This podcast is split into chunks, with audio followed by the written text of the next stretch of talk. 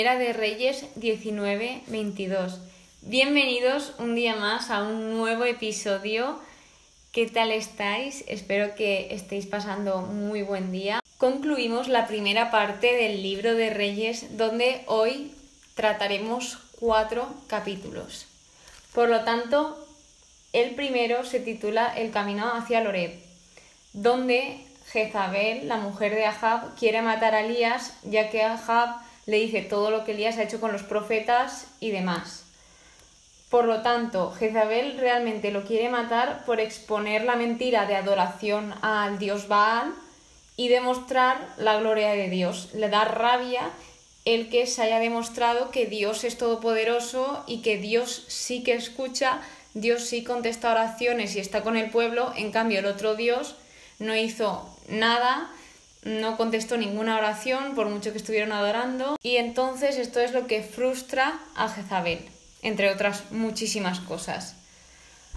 Por lo tanto, luego muestra que Elías tiene miedo y puso su vida a salvo. La primera parte, quiero comentar el que incluso un hombre muy, muy, muy cercano a Dios también puede llegar a tener miedo, es algo natural, es algo humano. Y luego muestra el valor de, de la vida que él intenta ponerla a salvo, intenta salvarse. Pero en el versículo 4 nos deja entender que Elías ya se quiere ir con Dios. Aquí él se ve en un momento muy apresurado donde se da por vencido, o por lo menos está a punto de darse por vencido, ya que ve que el pueblo no ha cambiado tras esa demostración de que Dios era el único, Yahvé era el único Dios y él piensa que no ha servido de nada todo lo que ha hecho hasta ahora. Esto también nosotros nos podemos ver identificados cuando a lo mejor estamos intentando transmitir a Dios a alguien y vemos que no da fruto. Pero no caigáis en la tentación de creer eso, porque realmente todo lo que estaba haciendo Elías, todo, absolutamente todo lo que hizo estaba dando frutos. Aunque él en ese momento, como estaba en un momento de, entre comillas, depresión espiritual, porque no vio ese cambio en el pueblo, lo veía todo muy negro, muy oscuro, pero ahí estaba Dios para levantarlo y decirle que no.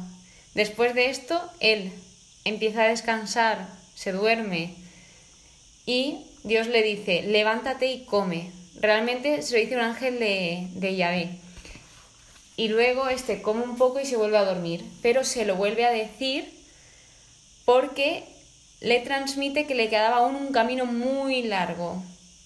Aquí vemos cómo Dios ha escuchado ese versículo 4 que he comentado que Elías se quería ir con él, pero Dios aún tenía mucho propósito para Elías, tenía muchas cosas que hacer aún Elías en este mundo. Y esto es lo que tenemos nosotros, nosotros, tú, yo, cualquier persona que me esté escuchando, estamos vivos porque tenemos un propósito aquí en la tierra tenemos algo que hacer, a lo mejor puede ser ayudar a alguien, ejercer una vocación, trabajar, mm, servir un plato de comida, lo que sea, pero tienes algo que hacer aquí, porque si no ya estarías con Dios. Por lo tanto, que te quede muy claro que eres muy importante y que eres tan importante que Dios tiene algo preparado para ti y para que tú des esa luz a los demás. De modo que de aquí se extrae que algunas veces la cosa más espiritual que podemos hacer es solamente tomar suficiente descanso y refrigerio, como lo estaba haciendo Elías. Nosotros necesitamos descansar y yo con esto me he visto muy identificada porque me estaba pasando tal cual le pasó aquí a Elías, que yo pues tenía muchas ganas y tengo de servir, de que todo el mundo esté bien, de ayudar, pero es que tú también tienes que descansar. Entonces a mí me dio un bajón ya que al final, pues espiritualmente estaba yo muy bien porque yo descanso en Dios, pero mi cuerpo físico tiene límites. Por lo tanto, al final mi cuerpo no pudo responder más y tuve que parar un poco de todo lo que estaba haciendo. Así que el descanso es súper importante, Dios lo deja muy claro a lo largo de toda la Biblia que necesitamos descansar, porque es que si no descansamos, ¿cómo vamos a poder servir a los demás? Si nosotros no alimentamos el alma, no alimentamos nuestro cuerpo, ¿cómo vamos a poder transmitir a los demás estar con las pilas al 100% recargadas? Es, imposible. Y, y además es que las personas lo notan. cuando tú no estás al 100%. Entonces, eso, comentar la importancia que tiene el descanso.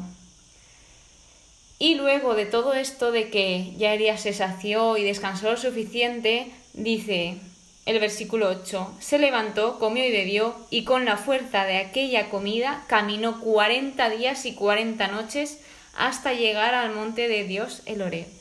Es decir, Dios a través de esta situación que acababa de pasar de desánimo espiritual y de esa comida, el que Dios también le diese esas fuerzas para levantarse y comer y, y después recorrer todo ese camino. Bien, continuando, Elías en una cueva se encuentra con Dios, a lo que Dios le hace la pregunta de ¿qué haces aquí, Elías? Y esta pregunta yo sabía que era muy importante, porque luego se la vuelve a repetir a Elías versículos más lejanos.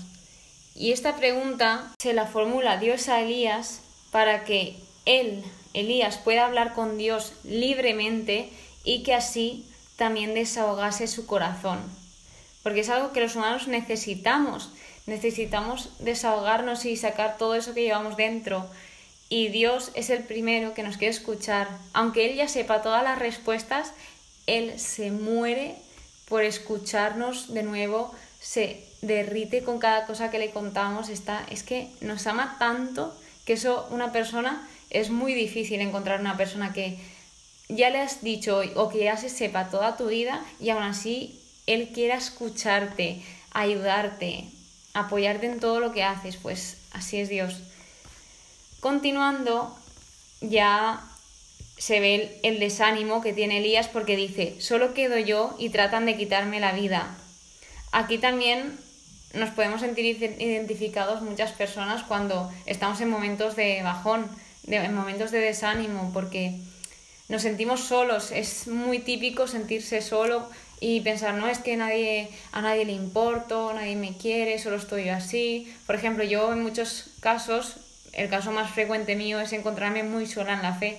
Pero es que luego recuerdo que sí que hay gente a mi lado y sí que hay gente que aunque no tenga el mismo nivel que yo, ya sea mayor o menor, me entiende y eso ya es. Hay personas en la Biblia que no tuvieron esa gran bendición que yo hoy en día tengo, de que pueda compartir mi fe con algunas personas. Por lo tanto, demos gracias por todo lo que tenemos, porque hay personas que a lo mejor sí que realmente están solas y ni aún así se quejan. Entonces, demos gracias siempre por todo lo que tenemos y lo que no. Continuando, viene la vocación de Eliseo, donde aquí Elías escoge a Eliseo porque previamente Dios le dice lo que tenía que hacer. Y no lo había comentado, pero Dios le muestra a Elías dónde no está presente y dónde sí está presente. Y eso era un breve comentario de este capítulo. Por último ya es el encuentro de Elías y Eliseo, donde Elías echa su manto encima de Eliseo, que esto significa, esto es un símbolo de la autoridad profética, donde podríamos decir que le está diciendo, te llamo para que te unas en mi trabajo como profeta. Y bueno, luego ya Eliseo lo deja todo por irse con Elías, no se queja, no pone ninguna pega, lo único que pide es dejar ir a besar a su padre y a su madre y seguirlo y ya está. Pero en ningún momento pone una queja ni formula ninguna pregunta y como he dicho lo deja todo y va junto con Elías. Por lo tanto, continuamos con el capítulo 20, que este habla sobre un sitio de Samaria. Y aquí aparece el rey de Aram, donde él quería todo lo mejor del reino de Israel. Ahab le responde que sí, que él y todo lo suyo son para él, pero luego lo piensa y va a hablar con los ancianos, a lo que ya no está tan seguro de darle todo al rey de Aram. Por lo tanto, dice en un versículo, dice, no ha de cantar victoria quien ciñe la espada, sino quien la destiñe. Y yo esto sí que he intentado buscar, pues si tenía un significado o si quería transmitir algo, pero no he encontrado nada, así que lo que yo he podido sacar de aquí es que no hay que solucionar las cosas con violencia, sino que se pueden solucionar de otras muchas formas. Luego, algo que me llamó mucho la atención de, lo que hizo Dios aquí es que Dios entrega en manos de Ahab a los enemigos. Y algo que también me llama mucho la atención es que Dios envía a muchos profetas, a muchísimos, a contarle lo que va a pasar, a hablarle a través de ellos y, y me pareció muy fuerte y yo pensaba, es que Dios es tan bueno que hasta el más injusto intenta darle oportunidades, intenta perdonarlo, que lo perdona porque Dios es misericordioso. Entonces esto me llamó muchísimo la atención, que encima de todo lo desobediente que estaba siendo, lo entrega al pueblo enemigo en manos de Ahab. Es decir, que al final el pueblo de Israel gana a el pueblo de Aram. Entonces, luego, en el versículo 23 vemos como las personas de, Aram piensan que ellos han perdido porque han combatido en las montañas, porque piensan que Yahvé es el dios de las montañas y lo que comentan es pasar a, a, combatir en la llanura, porque como se ve que ahí no tendría poder el dios, se pensaban que era una deidad local. Es decir, es que antes se ve que cada dios tenía autoridad sobre un área, pero eran dioses que no era el dios Yahvé, sino eran otros dioses. Por lo tanto, estos se pensaban que Dios era pues como los demás, pero se dieron cuenta de que no. Entonces, luego vuelven a luchar contra los arameos, porque los arameos van a luchar, y vuelve a ganar Yahvé, el pueblo de Yahvé, pero gracias a Dios. ¿Por qué? Porque Dios, al escuchar que decían esto de él, demostró con sus obras que no era uno cualquiera y así derrotaron a los arameos en un solo día, que esto es un milagro que Dios sobró a través de los israelitas, porque eran muchísimos, pero muchísimos, de hecho en el versículo 27 dice, eran muy pocos, refiriéndose a los israelitas, en comparación con los arameos porque los israelitas que fueron a combatir eran 7.000. Y algo a comentar es que en el capítulo 19 comentan que 7.000 eran las personas del pueblo de Israel que no habían doblado rodillas a otro dios, ni habían adorado a otros dioses. No son, no está claro que sean las mismas personas, se entiende que no, pero tienen muchas relaciones en número. Continuando, el rey de Aram quiso como intentar buscar una forma de que el rey de Israel le perdonase la vida, porque se supone que tenían que matarlos a todos. Y lo que hizo fue como intentar así darle un poco de pena y aprovecharse de la misericordia del rey de Israel, porque según los de Aram, los reyes de Israel eran muy misericordiosos, entonces fueron a aprovecharse de esta misericordia. A lo que al final de este capítulo vemos como un hombre discípulo de profetas va a comunicarle a Jab todo lo que iba a pasar por no entregar todo el pueblo de Aram al anatema. Que esto suele pasar muchas veces.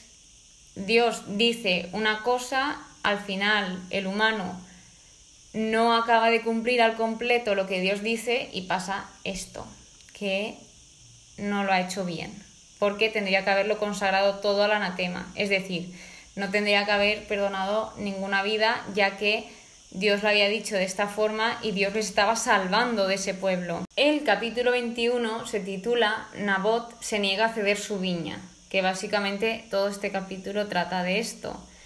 A lo que Ahab le pide la viña a Nabot y éste se niega a cedérsela ya que dice que Yahvé me libre de cederte la herencia de mis padres. Yo, la primera vez que leí esto, entendí que no quería entregarle algo a un rey tan desobediente a la ley de Dios. Pero en Internet también he visto que esta idea era antigua de Israel de la tierra, el de ceder las tierras, porque habían leyes que vimos en números y en Levítico, si no me equivoco. Y más tarde, Jezabel se enteró de esto, se hizo pasar por Ahab, que parece ser que Ahab estaba de acuerdo, a lo que envió unas cartas falsas firmadas como si fuese Ahab, diciendo que sienten frente a Nabot a dos hijos del diablo. Es que, Dios mío, cuánta maldad esta mujer tenía dentro. Y básicamente que lo acusasen y lo que quería ella era que lo matasen para que así pudiese tener su marido la viña. Así fue, así pasó y esto fue horrible a lo que después de que sucediese todo esto, Elías va a hablar con Ahab y le comenta todo lo que Dios le ha dicho, que hay que decir que Elías fue muy valiente, ya que Ahab odiaba escuchar la verdad, le daba mucha rabia escuchar que las cosas como eran. Él solo quería escuchar lo que quería oír. Cuando ya te salías de ahí, ya horroroso. Y esto lo vamos a ver en el siguiente capítulo 22. Y cuando ya le comunica todo esto, Ahab parece que se da un poco de cuenta de todo lo que ha hecho, de todo lo mal que ha hecho, empieza a ayunar y se humilla. Y Dios es tan, pero tan, tan inmensamente bueno que dice, ¿has visto cómo se ha humillado Ahab ante mí? Por haberse humillado ante mí, no traeré el mal mientras él viva, sino en vida de su hijo. Es decir, él le está perdonando, pero al final esos pecados tienen una consecuencia. Todo lo que ha hecho tiene una consecuencia. Nunca es tarde para arrepentirse y gracias a eso le perdonó todo lo que había dicho que iba a hacer. Entonces esto también puede ser como una señal para ver que Dios perdona, pero perdona si te arrepientes de corazón, si eres humilde. Y yéndonos ya al último capítulo de la primera parte de Reyes, este se titula Ahab decide una expedición a Ramón de Galaad, que básicamente aquí se viene otra guerra. Están tres años sin guerra y se reúnen Josafat, el rey de Judá, con el rey de Israel, que es Ahab. Y aquí viene un apartado que se titula Los falsos profetas predicen el éxito. Y yo, vaya, vaya, ya aparecieron los falsos profetas, que esto sigue pasando a día de hoy. Entonces aquí Josafat quiere que se consulte la palabra de Yahvé. Sacan a los 400 profetas, pero aquí Josafat se da cuenta de que le están diciendo que va a ganar, que todo va a salir bien, y dice, ¿no hay aquí todavía otro profeta de Yahvé al que consultar? Dicen que sí, que había uno, pero que era Miqueas. Y Ahab lo odiaba porque decía que no le profetizaba el bien, sino el mal. Pero claro, habla de su bien y su mal, porque Miqueas solo hablaba lo que contaba Dios, no hablaba por hablar, no iba a decir lo que a el rey le gustase, iba a decir la verdad. Y muchas personas son así como el rey Ahab, que les gusta escuchar solo lo que quieren oír y no escuchan la verdad. Les da mucha rabia escuchar la verdad y odian a los que les dicen la verdad. Y la verdad no es para perjudicarte, sino la verdad es porque está ahí, porque es la verdad. Tras esto van a buscar a Miqueas y le dicen un mensajero que diga lo que el rey quiere oír, que esto me hizo mucha gracia. Entonces no sé para qué quieren profetas. Si el rey quiere escuchar lo que quiere oír, pues que no tenga profetas, que diga lo que él quiere. Y cuando le dice esto al mensajero, dice Miqueas, que me encantó, por vida de Yahvé, que anunciaré lo que él me diga. Es decir, Miqueas solo iba a decir lo que Dios le dijese, no iba a decir el nombre de Dios en vano, no iba a mentir ni a decir algo que Dios no había puesto en su boca. Y ya cuando lo llevó frente al rey, primero dijo como sarcástico todo lo que habían contestado los profetas y el rey de Israel ya le dijo, venga, va, ahora di lo que va a pasar.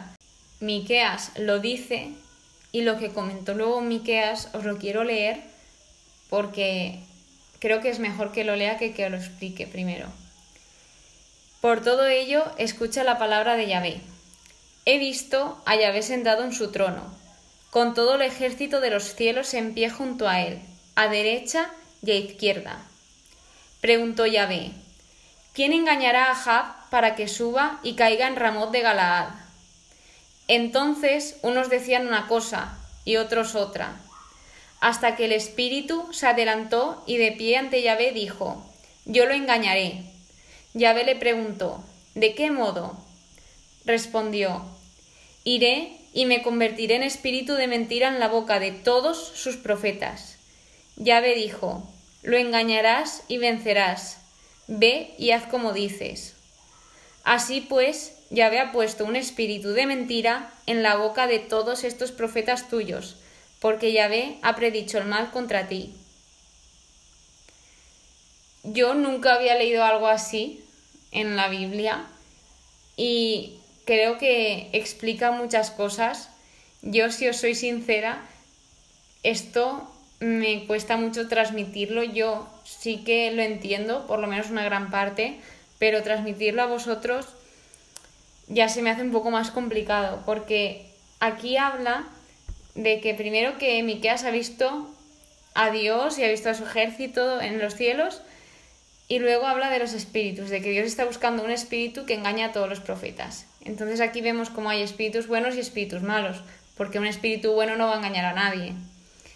Entonces, Dios está buscando al espíritu ideal para que todo salga conforme a su palabra, para que su palabra se cumpla y se haga justicia, además de intentar corregir al pueblo de Israel. Y en este caso se estaba intentando corregir a Ahab. Entonces este espíritu fue el que Dios dejó y permitió que realizase todo esto para que se cumpliese su obra. Es un poco complejo, pero poco a poco lo entenderéis a vuestra manera, yo lo entiendo a la mía, pero así son las cosas de Dios. Y ya cuando esto lo oyeron los falsos profetas, uno se cabreó que se llama Sedecías y le dio hasta una bofetada. ¿Cómo puede perjudicar el decir la verdad? Y qué odio produce en la gente el escuchar la verdad. Es que no estaba diciendo algo para perjudicarlos a ellos, sino de hecho lo estaba diciendo para salvarlos. Porque si hubiesen salido y si salían a batalla, iban a acabar con ellos. Así que al final a Miqueas lo volvieron a encerrar y antes de esto dijo Miqueas, si vuelves salvo es que Yahvé no ha hablado por mi boca. Wow, es que me encanta esta persona, el cómo vive a Dios y cómo lo transmite, de que si al final no suceden esas cosas, es que ha sido él el que estaba hablando y no estaba hablando de parte de Dios realmente. Me encantó leer esto. Por último, sí que sucede todo lo que el profeta dijo, todo se cumple y ya se da la muerte de Ahab y la conclusión de su reinado. Luego habla del reinado de Josafat en Judá, de que éste sí que sigue los pasos de su padre y actúa rectamente ante Dios. Bien, menos mal, el segundo que leemos que actúa conforme a la ley de Dios.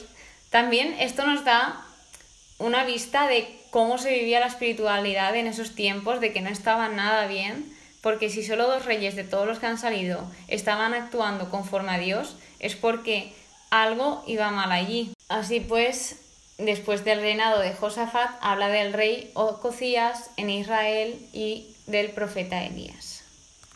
Pero esto ya continúa en el segundo libro de Reyes que continuaremos en el futuro o lejano episodio porque el siguiente episodio será la conclusión de esta primera parte de Reyes y antes de empezar con el estudio de la segunda parte de Reyes viene la cuarta temporada del podcast que aún no puedo decir nada pero va a ser muy especial para mí va a ser algo que Dios puso en mi corazón hace más de un año y espero que os guste tanto como a mí yo estoy muy emocionada y quiero hacerlo lo mejor posible. Tengo muchísimas, muchísimas, muchísimas ganas. Llevo esperando este momento mucho tiempo y no os puedo adelantar nada más. Así que espero que sigáis disfrutando de este día.